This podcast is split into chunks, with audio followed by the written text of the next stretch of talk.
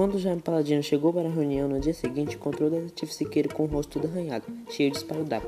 O que foi isso? exclamou. Um caso que eu peguei, mas não posso dizer nada. Sigilo profissional, você entende, né? Claro, claro. A verdade é que Siqueira não queria contar que havia passado tarde do dia anterior perseguindo à toa. A danada da ave se escondeu no alto de um coqueiro e não saiu dali de modo nenhum. Ele teve que usar seu treinamento de campo, subir no coqueiro e lutar contra o maldito pássaro, que se defendia valentemente com unhas e bicadas. Por fim, conseguiu agarrar a bandida e devolver. Para dona Clotilde, pediu encarecidamente que ela tomasse conta melhor da sua ave de estimação. De qualquer modo, Siqueira percebeu que já me observava com respeito. Talvez estivesse pensando que eles tinham lutado com alguns bandidos perigosos. Preferiu deixar as coisas assim, vagas, sem maiores explicações. E então já me mais algumas pistas do nosso herói. Já me fez uma expressão desmaiada. Pensei a noite toda nisso. É, nada. O detetive, detetive suspirou o homem estava mesmo bloqueado. Bem, disse afinal, precisamos de mais dados sobre este menino. Que tipo de dados? Ora, nome, onde mora, quem são seus amigos. Se souber, soubermos disso, isso poderemos saber o que aconteceu com ele. Boa ideia, o escritor exclamou. Vamos tentar fazer isso. Um silêncio tomou conta da sala. Quase se podia ouvir o som de neurônios fritando. O detetive se queira aflito, pois precisava mostrar trabalho, lembrou de uns meninos que moravam em seu prédio. Um deles poderia ser, poderia ser esse e o escritor lhe descreveu. Um garoto de uns 11 anos, que usava rosto parecido com aquele.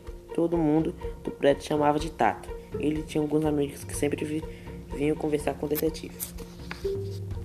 Acho que tem algumas pistas que podem ajudar, desse, disse por fim. O escritor e, o, e fitou com os olhos atentos. Pois, então diga, acho que esse menino que de 11 anos que você falou poderia se chamar Tato. Tato? Um apelido. Gostei. Ele mora num prédio. Um prédio comum desses que existe aos milhares de... em qualquer cidade grande.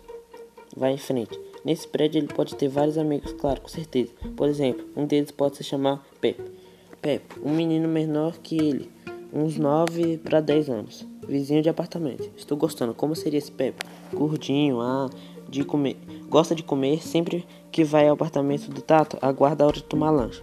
Um menino esperto alegre, piadista, gosta de contar piadas e tem uma grande imaginação. Estou gostando desse, muito desse Pepe. Os, os dois são muito ligados, estão sempre juntos. Tati e Pepe.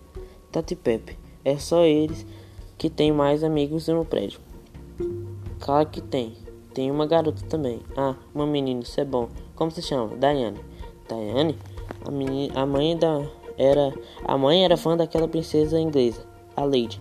Muito bom, gostei. É uma menina muito inteligente, participativa, tem a idade de Tato, uma trinca. Isso é tem mais um bando de, amigos, bando de amigos. Formidável, formidável, precisamos falar sobre eles. Escritor diz por fim. Siqueira passou um lenço na testa. Ele não havia feito nada demais, além de falar sobre os meninos que conhecia no seu prédio. E surtira efeito. Jaime agora caminhava de um lado para o outro, como costumava fazer quando se animava. Dentro de imaginação do escritor começava a nascer algum grupo de adolescentes com certas características. Então, perguntou um detetive. Então o que? Isso não ajudou você com sua história. Ajuda, mas ainda é um pouco, pelo menos.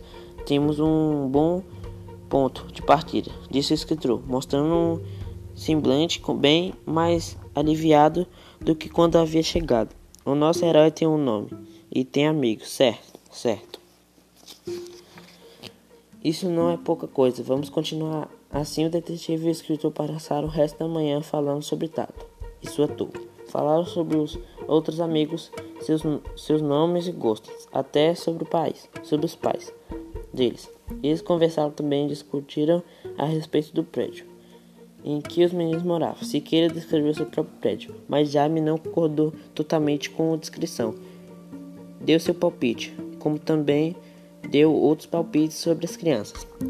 À noite, quando Siqueira voltou para seu apartamento, encontrou Tato Real e seus amigos conversando no pequeno salão de festa. Percebeu que eles eram e não eram personagens da história que o escritor estava perseguindo, pois os personagens, apesar de terem a aparência deles, já começavam a ter personalidades próprias e a viver por si mesmos. Antes de dormir, Siqueira ainda não tinha tirado da cabeça. Anotou mais algumas ideias que poderiam ajudar na investigação. Sonhou com o Tato.